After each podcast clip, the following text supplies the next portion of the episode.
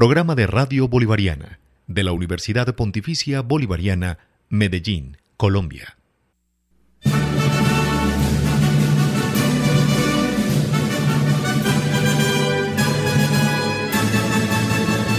Desde la Rectoría. Reflexión y acontecer de la Universidad Pontificia Bolivariana. Con el padre Diego Alonso Marulanda Díaz, rector general.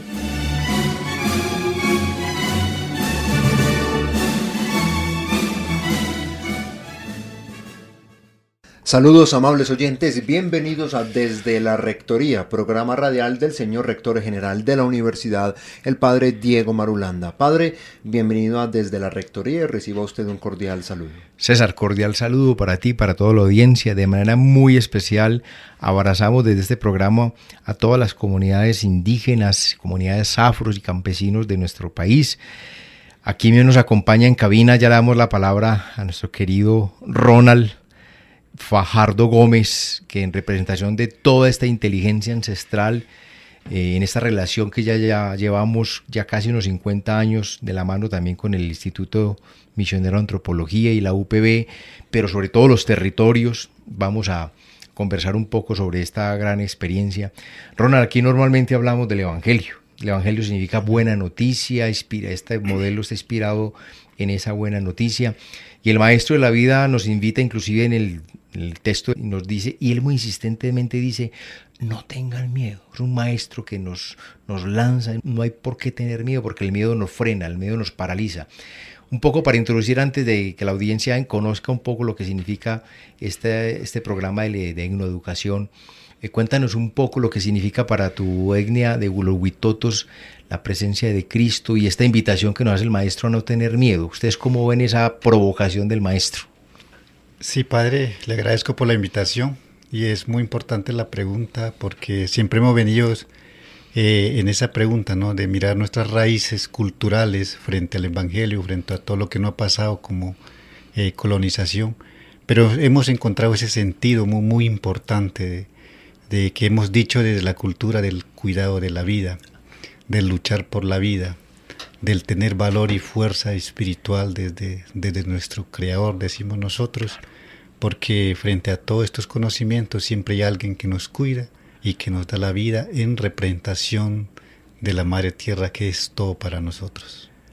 Claro, ustedes nos han enseñado a habitar en una economía del don, de la gratitud, porque todo es regalo, la naturaleza es regalo, pero el, creador en sí mismo es el regalo, él se regala en la, en la, en la madre tierra, se regala en cada hijo que crea de manera singular y particular, que esa es la buena noticia de saber que eh, Ronald no es sino uno en la historia de la humanidad. Qué maravilla. Tú no te vas a repetir nunca ningún ser humano y tienes, compartimos toda la misma dignidad, pero al mismo tiempo el Creador nos, nos ha querido poner en la vida, regalar en la vida de manera muy singular. Y creo que eso nos permite introducir el tema, César, si le parece, eh, en esta manera plural de ver la vida, la universidad ha querido también ponerse en la actitud de aprendiz, de estudiante. Hemos ido a los territorios, pero no simplemente a enseñar una ciencia occidental, sino que hemos querido también escuchar, apropiar el conocimiento, en este caso sapiencial, que tienen todas las comunidades ancestrales de nuestro país y por eso vamos a hablar un poco de lo que ha significado este programa de etnoeducación. Así es, padre, 400 estudiantes de la licenciatura en etnoeducación de la UPB en convenio con el Instituto Misionero de Antropología IMA visitan el Ecocampus como parte de esas acciones también presenciales de este pregrado de la licenciatura en etnoeducación. Como usted lo dijo, son representantes de 48 etnias de los pueblos indígenas, afros y campesinos de Colombia y Ronald que nos acompaña hoy estudiante e integrante de la etnia Huitoto. Ronald, qué importante comentar es cómo se han sentido en el ecocampus de la universidad, es convivir con estudiantes de otras carreras, de disfrutar los espacios deportivos, las zonas verdes, eh, los espacios también de templo y de culto. ¿Cómo ha sido esta experiencia? Ha sido una experiencia muy, pues muy bonita, eh, diciendo lo que dice el Padre, en ese camino, en esa muestra de lucha que nos da la vida, ¿no? Por, por querer defender nuestra vida, nuestro territorio, nuestro lenguaje, eh, es conocer, conocernos nosotros Y yo venía hablando de, algo de, de, integrarnos con unos pensamientos muy colectivos de vida. Eh, la vida lo reflejamos pues en la religión de nosotros como parte conceptual y de mucho respeto, ¿no? Que han pasado grandes cosas, pero precisamente lo que nos ha brindado la educación en este caso es el, fortalecimiento eh, en el conocimiento intercultural para entender quiénes somos nosotros, dónde estamos, qué estamos haciendo desde la naturaleza, desde yo como persona, desde el mundo como está pensando frente a la vida, que la vida no es solo el ser humano, la vida es todo el universo. Y dicen nuestros ancestros que el Creador no ha entregado la palabra de vida para administrarlo. Entonces nosotros no hablamos de paz, hablamos de una armonización de la palabra de vida, donde que encierra todo lo creado. Entonces es muy importante conocer en estas reuniones, en estos encuentros con diferentes culturas, inclusive con el hombre blanco, para nosotros poder articular ese pensamiento que estamos eh, llevando hace muchos años. Y en primera instancia, Padre, quisiera visibilizar ese pensamiento indígena que tenemos nosotros, que es no se ha entendido, pero queremos entender. Yo he considerado de que si nosotros unimos pensamiento, unimos fuerza, podemos entender para que en un momento lo digo así proféticamente, salvar el mundo, salvar la creación. Y, y lo debemos sentir todos.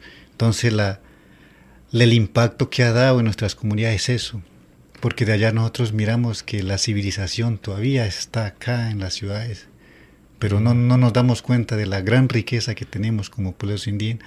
Entonces, eso me ha fortalecido. Yo soy docente, ahorita es una responsabilidad de coordinador académico de una institución que lleva 15 años de trabajo. 10 años, 5 años nos acompañó el ministerio y 10 años estamos solo, sin ayuda del ministerio, sin ayuda de nada, solo con unos docentes que simplemente son bachilleres, pero que sí tienen la capacidad de, fortalecer este conocimiento. ¿Cómo lo hacemos, Padre? Desde unos espacios de formación, desde la práctica, no desde la teoría, de vivir en carne propia todas las situaciones de vida y unos principios que dice nuestro proyecto es educar al ser humano para que aprenda a resolver necesidades de la vida en cualquier contexto. Ronald, usted haciendo cosas muy interesantes eh, y yo creo que ahí hacemos una comunión de sentido y hacemos puentes, ¿cierto? Por eso nos llamamos pontificia. Hacemos puentes y queremos establecer puentes con toda esta sabiduría ancestral que tú bien representas, porque nos tiene que convocar un propósito, es decir, de entender el aprendizaje o es que fuimos creados para cuidar.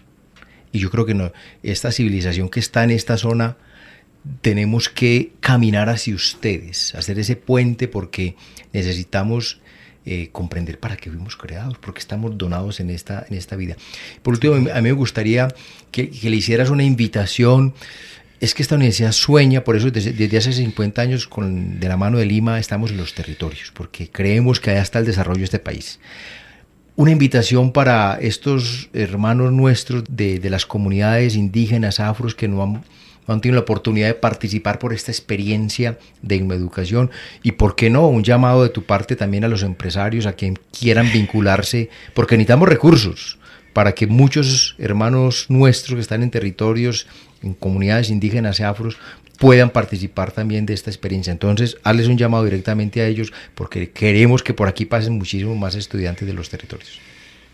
Bueno, pues a mi gente, a Lima, o sea, los indígenas, mestizos y afros, para hacerle la invitación de, llegar a estos espacios, que no es tan fácil, es bastante complicado, pero que no es imposible. Esto nos brinda muchas herramientas y todas las cosas buenas, dicen los ancestros, pues es duro de conseguirlo, pero hay que hacerlo. A los empresarios, eh, entender la forma de, de vida, entender, nosotros le hemos denominado una triada que nos ha dado desde la ley de origen esos principios que está entre el hombre, la naturaleza y el ser creador. Ese es un equilibrio que debemos entender nosotros, que si dañamos ese equilibrio, no hay vida, no hay vida, entonces la naturaleza son nuestras abuelas que nos da la vida, el aire, el agua, los animales, las piedras, todos están haciendo un funcionamiento de vida. Entonces, si queremos nosotros salvar, vuelvo y repito, el mundo, debemos entender que la vida de nosotros como estimamos a nuestros hijos, como queremos y defendemos a nuestros hijos, así tenemos que defender cada espacio de la naturaleza y cada especie de la naturaleza porque es parte de nuestra vida y están haciendo algo por nosotros. Entonces propongámosle a los empresarios de esta, de esta región particularmente y del país que se vinculen a esta relación desde hace ya casi 50 años entre el Instituto Misionero de Antropología de la Conferencia Episcopal y la Universidad Pontificia de Arena para que vayamos a los territorios. Ahora tenemos mucho que aprender y los empresarios tienen mucho que aportar. Entonces creo que aquí la invitación es directa a Ronald, ¿cierto? Sí, padre, este, quisiera como enfocarme en eso. Nosotros estamos llamados a a defender esos principios y a colaborar no solo yendo a los territorios, sino desde cada espacio donde que nos encontramos podemos hacer algo para el defensa de la vida. Pues bien, Ronald, ha sido todo un gusto haber compartido cabina y con usted y sobre todo que nos cuente estas historias de lo que significa también no solamente ese saber ancestral, esa visión de vida, sino también cómo se conjuga esto con una parte formativa, en este caso con la UPB. Muchas gracias y ojalá en serio podamos contar con usted en una próxima oportunidad aquí en el programa. Bueno, gracias a usted. A ustedes, amables oyentes, muchas gracias por acompañarnos y nos reencontraremos en otro desde la Rectoría con el señor Rector General de la Universidad, el Padre Diego Marulanda.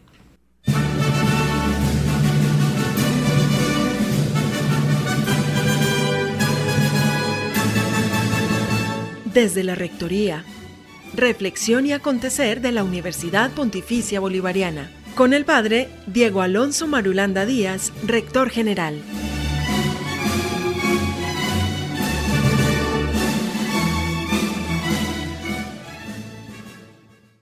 Programa de Radio Bolivariana de la Universidad Pontificia Bolivariana, Medellín, Colombia.